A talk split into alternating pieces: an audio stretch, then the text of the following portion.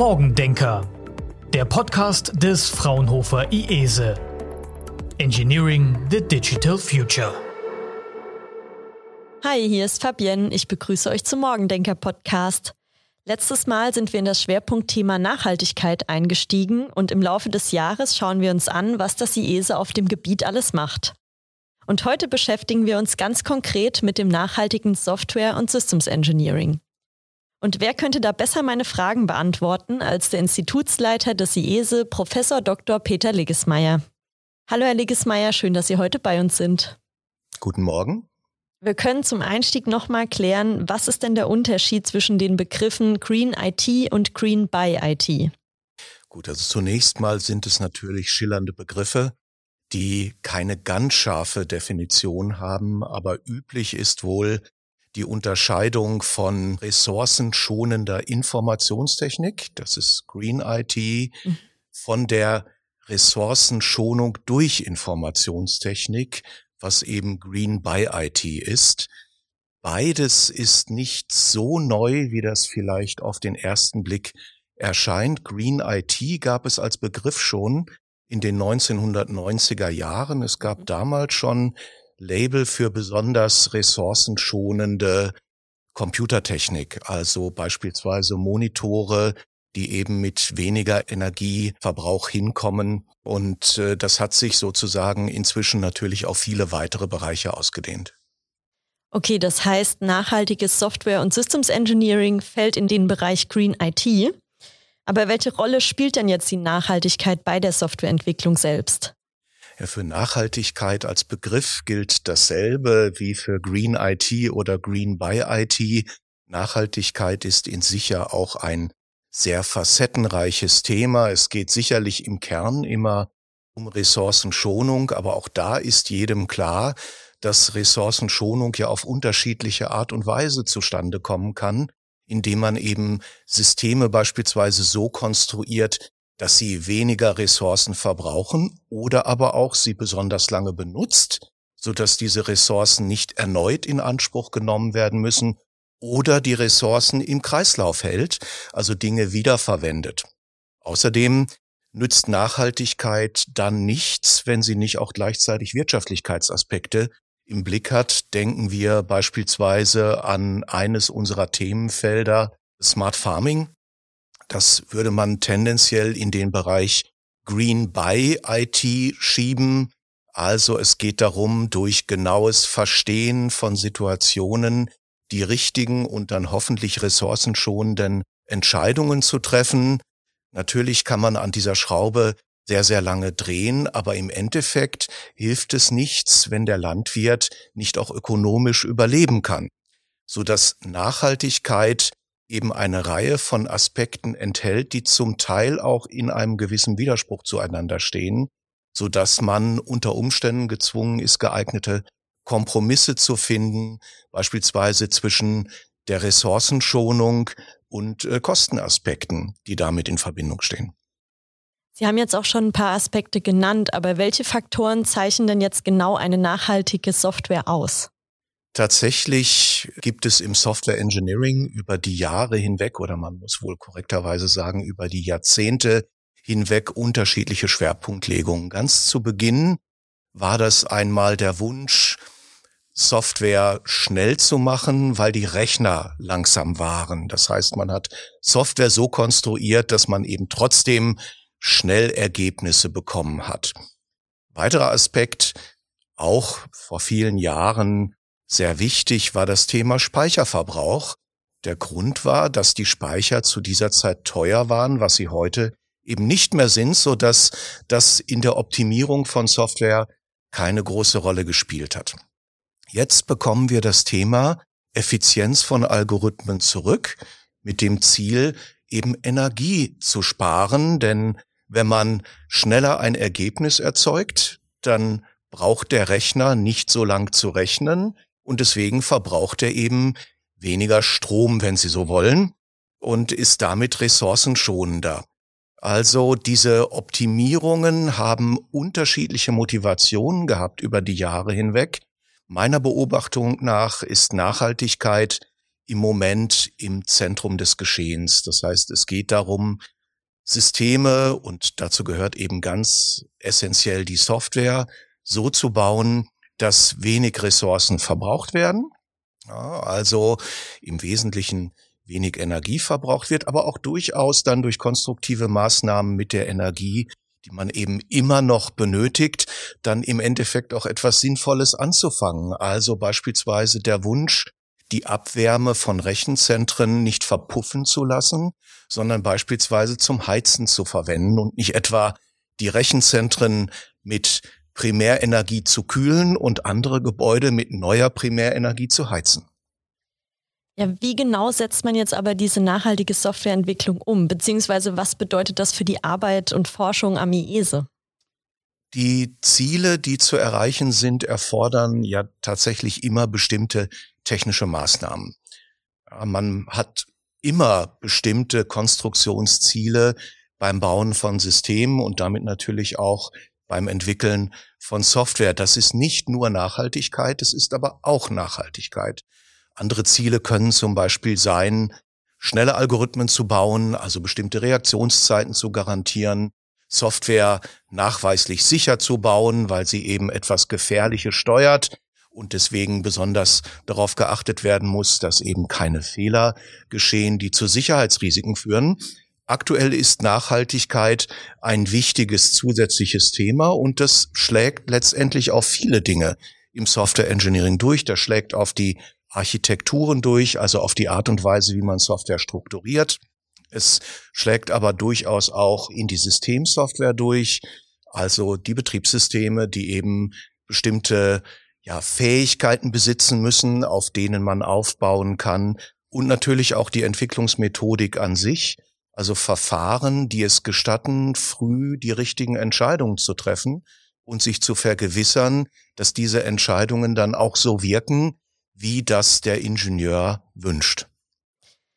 Und wird das alles aktuell jetzt schon am IESE umgesetzt?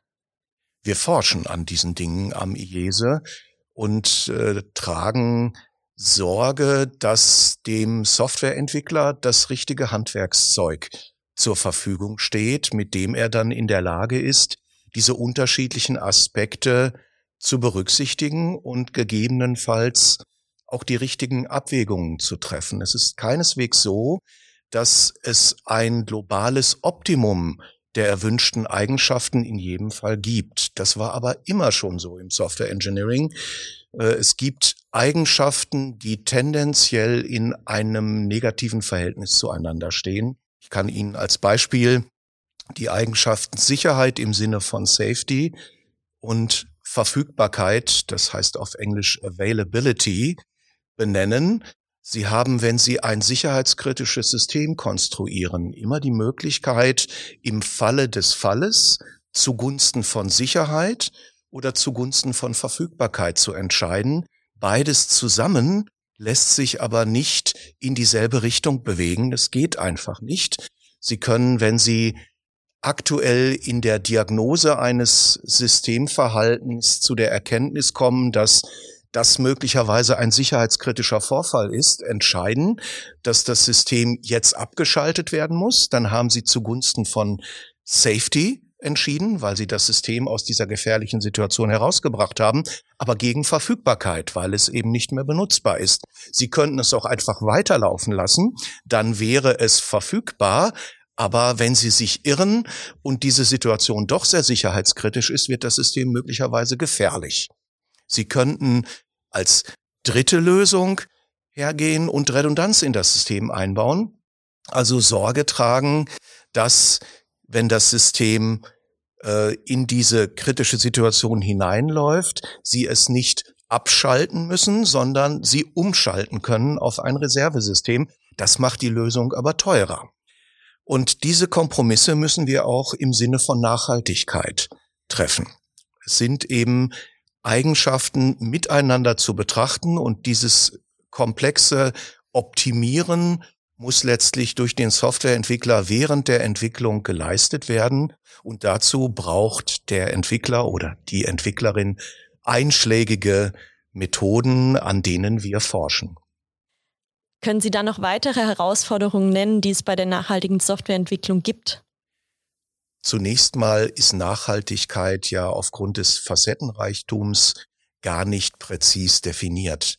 Eigentlich müsste man so etwas haben wie ein Messverfahren für Nachhaltigkeit. Und wir alle kennen ja tatsächlich die in der Praxis verwendeten Messzahlen, die immer mal wieder gerne zitiert werden für Nachhaltigkeit, zum Beispiel den bekannten Kohlendioxid-Fußabdruck, ja, den es zu verringern gilt.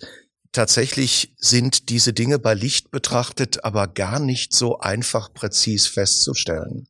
Ich würde so weit gehen zu behaupten, dass heute niemand in der Lage ist, den tatsächlichen Kohlendioxid-Fußabdruck eines normalen Frühstücksbrötchens korrekt zu berechnen, weil tatsächlich eine Menge von Faktoren eingehen, die in der Lieferkette entstehen und die erforderlichen Informationen über diese Lieferketten hinweg zu beschaffen, nicht so einfach ist. Nehmen Sie die Erzeugung der Ausgangssubstanzen, also das Mehl, das Sie für das Brötchen brauchen, das entstammt einem landwirtschaftlichen Produktionsprozess, in dem eben eine Reihe von Ressourcen nötig sind. Da gehen Düngemittel ein, da äh, laufen Maschinen, die Kraftstoffe brauchen und all das muss man ja eigentlich korrekterweise auf den Kohlendioxidfußabdruck dieses Brötchens umrechnen.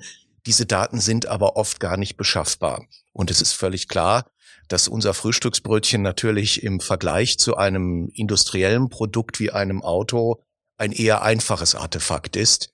Das heißt, tatsächlich gibt es, wenn man das Thema Nachhaltigkeit wirklich ernst nimmt und ernsthaft verfolgen will, eine Reihe von Fragen zu beantworten, die ja aus ganz unterschiedlichen Themenbereichen kommen und für die es deswegen wahrscheinlich auch keine einheitlichen Antworten geben wird. Jetzt haben Sie schon äh, die Produktion von Produkten angesprochen.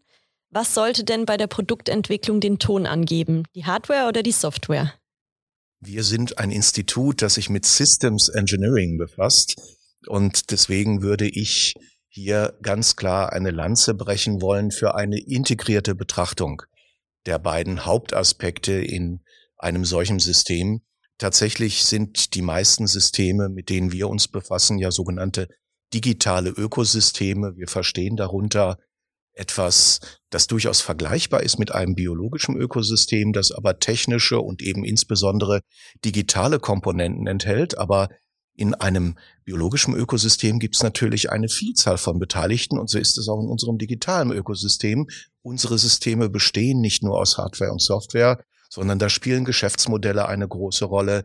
Da sind sehr oft Menschen beteiligt in unterschiedlichen Rollen und Funktionen, die oft auch sehr unterschiedliche Ziele verfolgen. Und dieses Gesamtgebilde zu verstehen und die Bedürfnisse zu verstehen, die in dem System entstehen, das ist etwas, was sicherlich am Anfang einer guten Entwicklung steht. Und daraus abgeleitet ergeben sich dann Herausforderungen an die technischen Komponenten und schlussendlich an die Hardware und Software.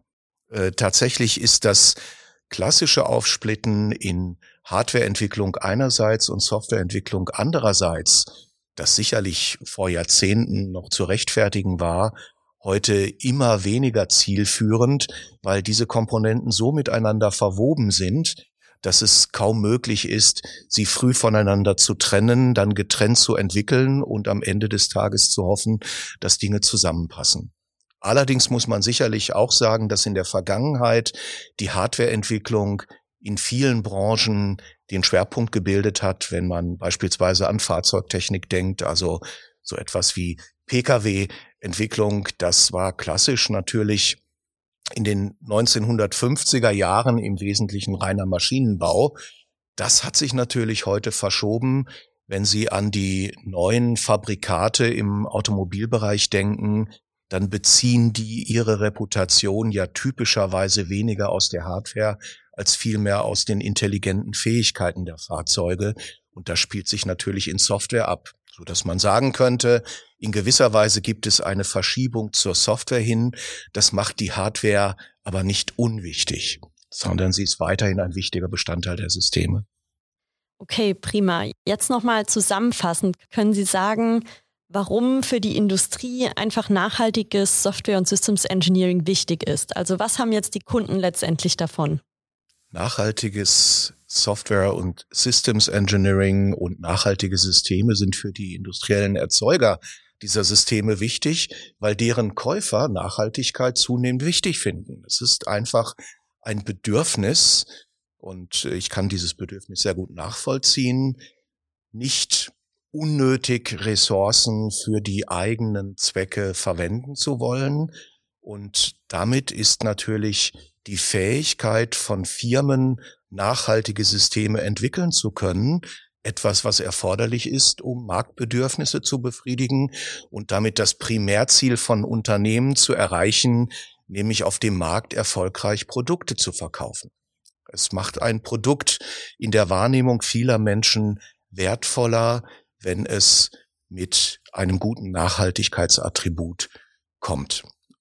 Zweiter Grund, der für Unternehmen sicherlich auch wichtig sein kann, ist, dass äh, beispielsweise Investoren heute gerne auch Nachhaltigkeit als eine Grundlage für Investitionsentscheidungen sehen. Es gibt ja inzwischen Aktienfonds, die eben ausschließlich auf nachgewiesenermaßen nachhaltige Unternehmen setzen und Investoren, die dann sozusagen dem Kundenwunsch entsprechend genau in diese Aktienfonds investieren. Also es gibt eine Reihe von Motivationen aus unterschiedlichen Richtungen für Nachhaltigkeit. Mir erscheint das eine sehr sinnvolle Entwicklung zu sein. Ja, deshalb nochmal abschließend die Frage, wie wird sich das Thema Nachhaltigkeit in Zukunft entwickeln? Ich habe einen Wunsch dazu, wie es sich in Zukunft entwickeln sollte. Ob uns das schlussendlich wirklich gut gelingt, sei dahingestellt, das kann man heute vielleicht noch nicht endgültig abschätzen. Mein Wunsch wäre, dass wir Nachhaltigkeit in Zukunft präziser fassen können, dass es uns also möglich ist, Greenwashing von tatsächlich echt nachhaltigen Systemen zu unterscheiden, in dem Moment, wo eine bestimmte Fähigkeit oder eine bestimmte Eigenschaft wie Nachhaltigkeit wichtig wird, gibt es natürlich auch eine gewisse Motivation, Dinge grün anzustreichen. Das besagte Greenwashing. Wir haben nicht drüber gesprochen, aber Greenwashing ist ja quasi die Fake News im Bereich der Nachhaltigkeit. Und ähm, wenn wir es schaffen, Nachhaltigkeit besser zu erfassen, also beispielsweise Informationen zu Nachhaltigkeitseigenschaften entlang von Lieferketten fälschungssicher weitergeben zu können, dann kann man am Ende des Tages über Nachhaltigkeit nicht nur reden und versichern, dass diese erreicht sei, sondern das auch tatsächlich ernsthaft nachweisen. Und das ist eigentlich der Punkt, den wir erreichen müssten. Ja, das ist doch ein schöner Appell am Ende der Folge. Jetzt kommt noch eine Frage, die kennen Sie schon, die habe ich Ihnen vor zwei Jahren gestellt, aber wir möchten Sie nochmal fragen. Das stellen wir allen Gästen. Was war denn der erste Rechner, den Sie hatten und welches Betriebssystem lief darauf?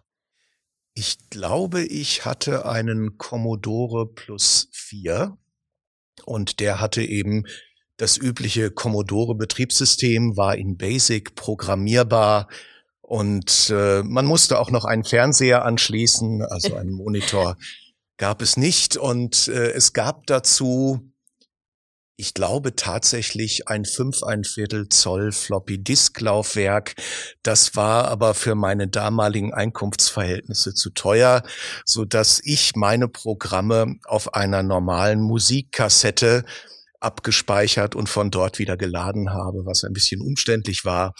Aber so waren halt die Zeiten zu Anfang der Computerei. Ja, vielen Dank. Wir können jetzt noch mal in der alten Folge vergleichen, was Sie uns damals erzählt hatten. Ich glaube, genau. ich habe damals das Gleiche erzählt. genau. Ich habe wahrscheinlich noch ausgeführt, dass der C64, den es damals auch schon gab, von Commodore äh, auch aus finanziellen Gründen für mich nicht erschwinglich war. Und der Plus 4 ist, wenn ich mich recht erinnere, ein etwas späteres Modell, ein Nachfolgegerät. Der war dann auch tatsächlich schon etwas günstiger. Auch da hat man schon gesehen, dass Moores Law tatsächlich dazu führt, dass die Hardwarepreise günstiger werden. Prima. Dann danke, Herr Liggesmeier, für diesen Überblick über Green IT. An dieser Stelle sage ich auf Wiedersehen. Hat uns wirklich gefreut, dass Sie hier waren. Ja, vielen Dank für die Einladung. Und das nächste Mal beschäftigen wir uns mit dem Gesundheitswesen und dem Thema Digital Healthcare. Also seid gespannt und schaltet wieder ein. Tschüss. Morgendenker. Engineering the Digital Future.